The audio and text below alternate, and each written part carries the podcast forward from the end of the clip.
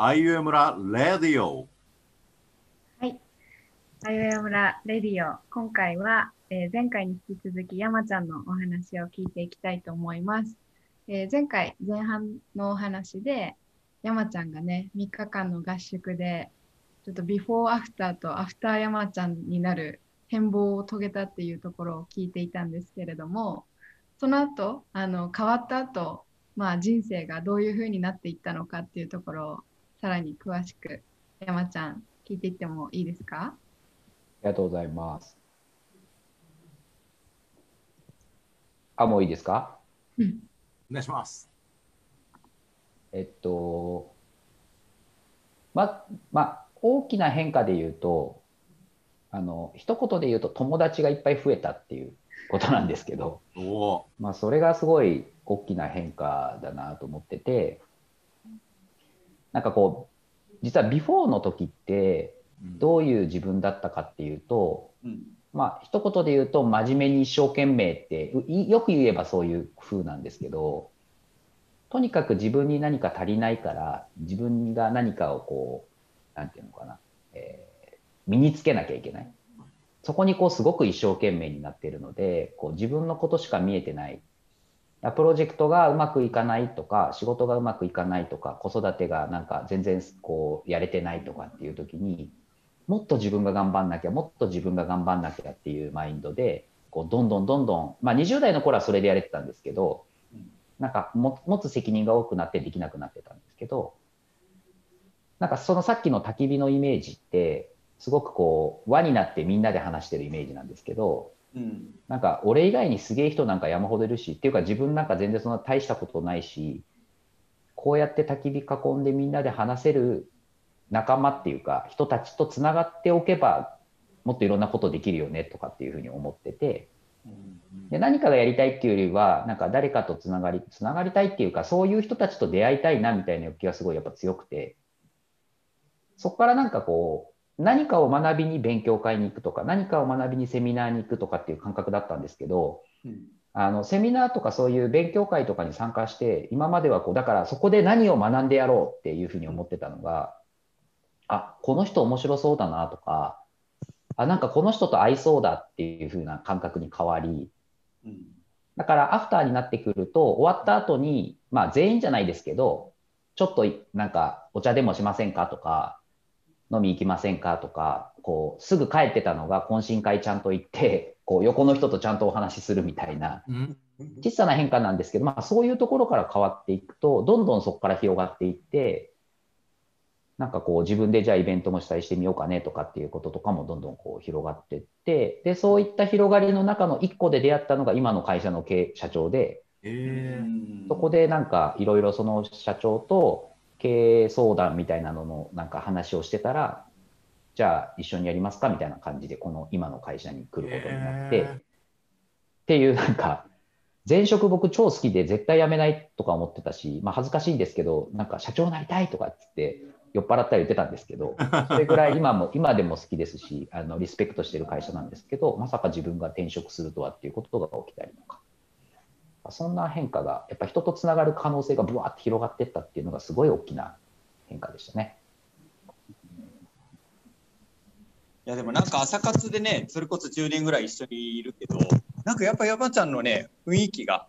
なんか柔らかくなったというかうんなんかすごいなんていうんだろう温かい感じになってったのは実際にあったなっていううん今の話を聞いてて思い返してみると俊はその変化を感じられたんだね。うーんあ物理的に太って丸くなったっていうのもありますけどね そのタイミングで何そ。の落ちみたいな。俺はあのもうそのアフターの山ちゃんしか知らないから、もうすごいなんか気さくで柔らかくて、なんか人懐っこいというかね、あの人に関心がある人だなっていう印象しかないんだけど、そのビフォー山ちゃんのなんかすごいとんがってた、あのね、もう自分の成長みたいなところに特化してた山ちゃんっていうのがね、知らないから、ちょっとこう新鮮というか、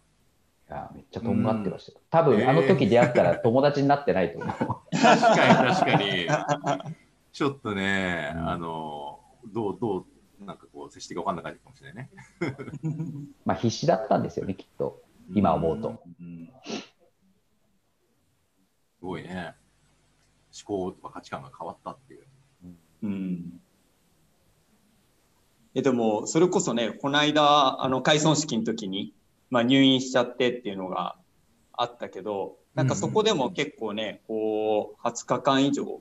こう、病院で過ごしてっていうのがあったと思ってて、なんかそのあたりの、こう、そこの、なんていうんだまた病院で過ごして入院後のビフォーアフターみたいなのがあったのかどうかっていうのは、ちょっと聞きたいなとかって思ったんだけど。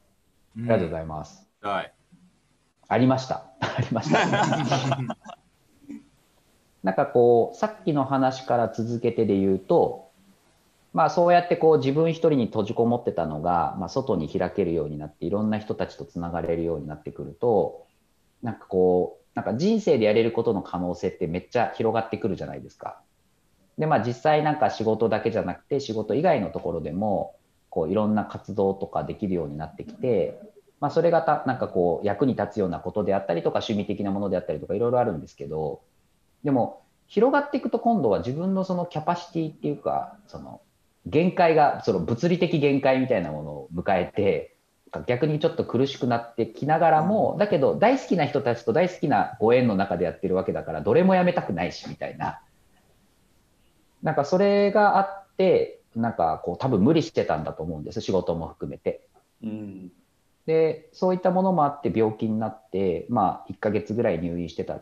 間に、あの、アイウェイオ村の開村式があって、あの、行けなかったんですけど、まあ物理的にできなくなるじゃないですか、そういう、なんていうか、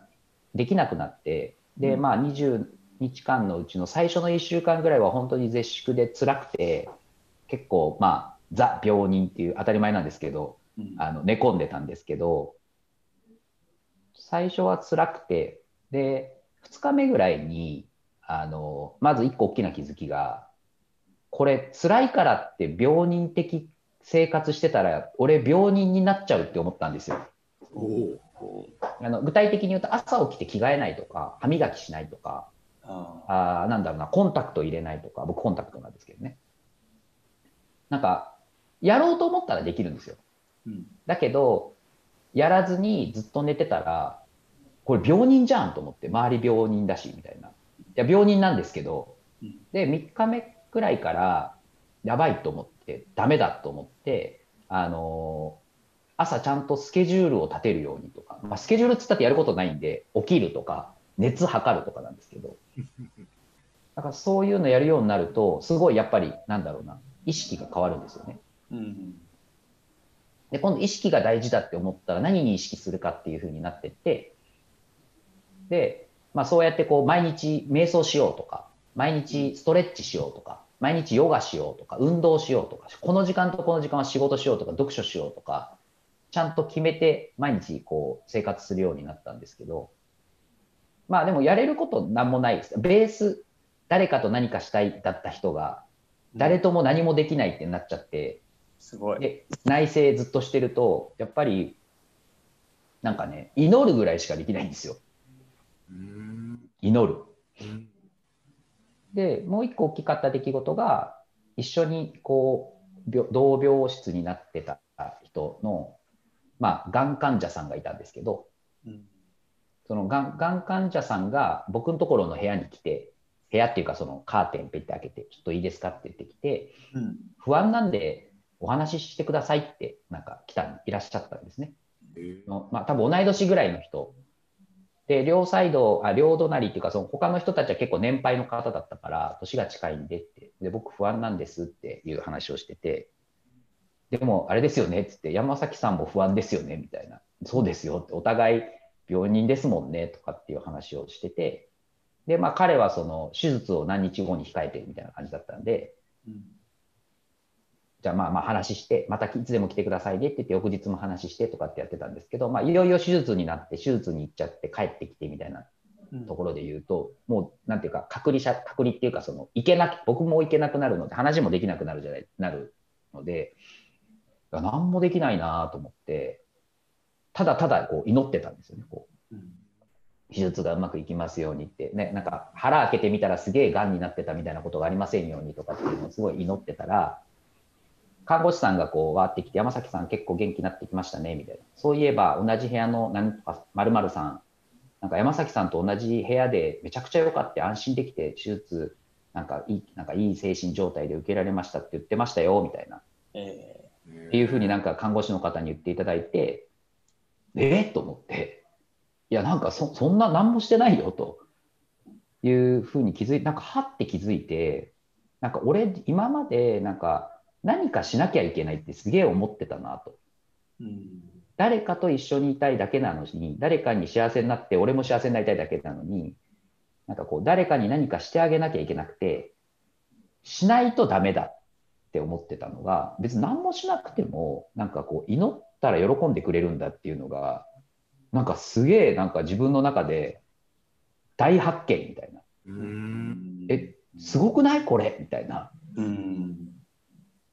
うんそれがなんか、めちゃくちゃ大きくて、あだとしたら、物理的限界超えられるなと思ったんですよね。とりあえず祈ろうみたいな。うん。大変そうだけど、何もできないんだけど、祈ってますっていうことが、今まではなんか、思ってるくせにやってないやつが嘘だとかって思ってたんですけど、いや、そうじゃないと思って、思いの力っていうのは偉大なんだなっていうのが、合宿、入院中の大きな、なんか気づきですね。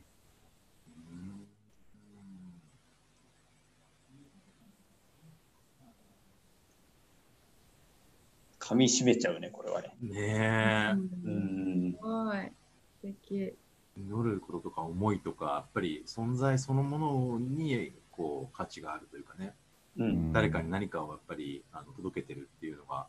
すごいね。やっぱりそのケアっていうか、その医療ケアをしてくださっている方々っていうのは、やっぱり超ありがたいんですよね、病人、当たり前ですけど。でその人たちがなんでこんなに素敵なんだろうとかっていうところで入院中にそのケアの本質っていう本だったりとかえっとえっとしまあ、死に際の人にこう、まあ、終末医療とかをする人たちの本とかをすごい読んでて、まあ、それもあったと思うんですけどね。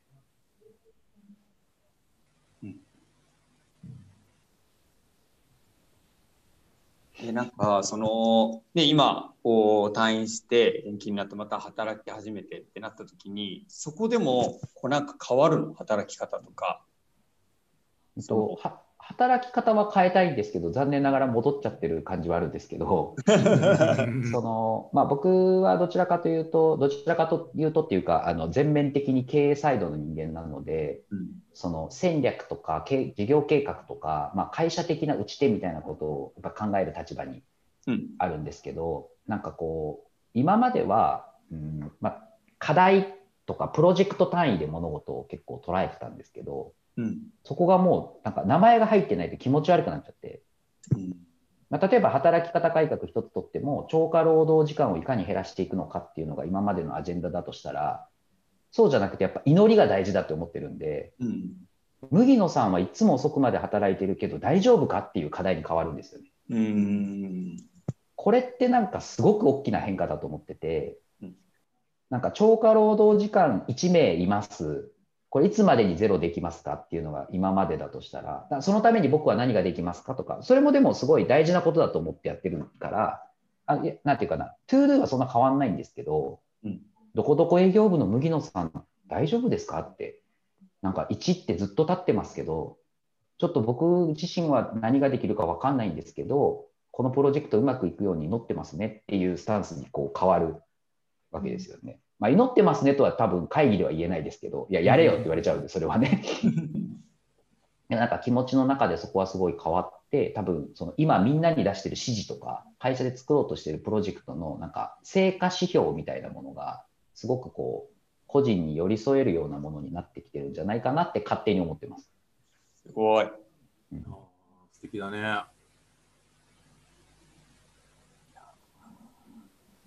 なんかいい変化な気がする、すごく。うんうん。自分が楽になった、すごく。うんへえやんなきゃいけない呪縛から解き放たれたので。ううんんなるほどやでもなんかそのね、それこそその山ちゃんと話した同業室の人がそう感じたっていうこともすごいことだし、それを感じただけじゃなくて看護師の人に言って、うんうん。で看護師の人も山ちゃんに伝えてっていうこのちゃんと思っていること感じたことを表現してそれを伝えていく、でそれを受け取ってねこう変化に気づいていくってなんかここすごい大事だなと思っていて。うん。だから祈るもうん。きっと山ちゃんは今ねあの祈るっていう言葉を言ってるけどきっと祈ってることを伝えてたりとか何かしらのねあの祈ってるようじゃなくてもあのきっと届いてるんじゃないかなっていうのをすごい聞いてて思ったからこそなんか温度感というかそのね当然こう顔はイメージできてるだろうしなんかそこは伝わってるんだろうなっていうのがすごいあったかいなっていうふうに受け取りまあそうですね、確かに。まあ、確かに、あの、シャッてこう、頑張ってくださいねみたいなのはやってたから、す。うんきっとそういうのは、まあ、伝わってた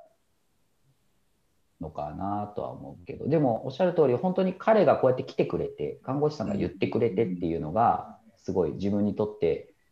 あ、そういうことが起きたんだっていう認識につながっているので、やっぱりすごい、そういうのを伝えるって大事ですよね。うんまあそれもあって、なんか僕、退院するときにお手紙書いて、その人に。退院しますって、感謝のお手紙と、あと、頑張ってくださいみたいなの書いて渡して、別になんか、えっと、おなんか連絡先とかを交換してるわけじゃないから、返事があるとかじゃないんですけど、なんかそういう、なんかまたそれがなんか渡された先に何かが起きるといいな、みたいなのはありますね。なんか麦もすごい味わってるから、そんなこと今感じてるか言ってよ。確かに。そういう話がもう大好きだから、すごいもう感じ入ってしまってたんですけど、なんか、その山ちゃんと、なんていうのかな、山ちゃんも多分、たくさんのエネルギーをその方に注いだだろうし、その方も山ちゃんにたくさんのエネルギーを持ってきてくれたんだろうなっていうのを想像していて、なんかこれすごい不思議な話なんですけど、その結構普段だと、まあ、それこそそのアジェンダに人の名前が出てこない会議だといかにエネルギーを取り合うかみたいなこんだけしかないパイをいかに自分の方に引き寄せるかみたいなのがなんか無意識的になんかあるんじゃないかなと思ってそうするともうどんどんどんどん枯渇していくような気持ちになってうん。すごい足りない足りないみたいな。うん。でなんか誰かと話すとか面談でさえも全然助けられてる感じがしないとかがありそうだなと思ってでも一方でそのね相手に対してこうエネルギーを注ぐというか意識を向けるってことをやるとおお互いにそれをやるとなんかもう無限大にあるというかなんか枯渇するどころかもう溢れ出てくるみたいななんかそそんなそういうイメージを今いいいいなと思って聞いてました。いや、ありがとう。めっちゃなんかわかる、それ。なんか、うんなんかこう、増えていく、増幅されていく感じがすごいあるかな。うん、うん。いいねちょっと後半もだいぶいい感じになってきてるんですけど、うん 最後にあの僕の方からいつもの質問をさせていただきたいなと思ってなんか山ちゃんがまさにその思わず笑顔になるだったりとかありのままにいられる瞬間みたいなのをどんな時なのかってぜひ教えてほしいなというふうに思ってます。ありがとうございます。まあ、今の話につながってるかどうかわかんないですけど、僕はやっぱり、まあ、キャンプが好きだったりとか、場を作ったりすることがすごい好きで、で、どういう瞬間が好きかっていうと、なんか、作ってる過程とかみんなでやってるっていうとこ時もすごい楽しい。だから幹事会のミーティングとか、そもそも幹事だねってなってる時がすごい楽しいのが一個と、もう一つやっぱりなんかこう場ができたそのなんかみんながつながって楽しくやってるとかその嬉しなんかこういい感じになってるのをこうこうやってこう見てるのがすごいその瞬間が一番なんかすすっていうかはあよかったみたいなすげえ嬉しいみたいな感じがすごい好きですね。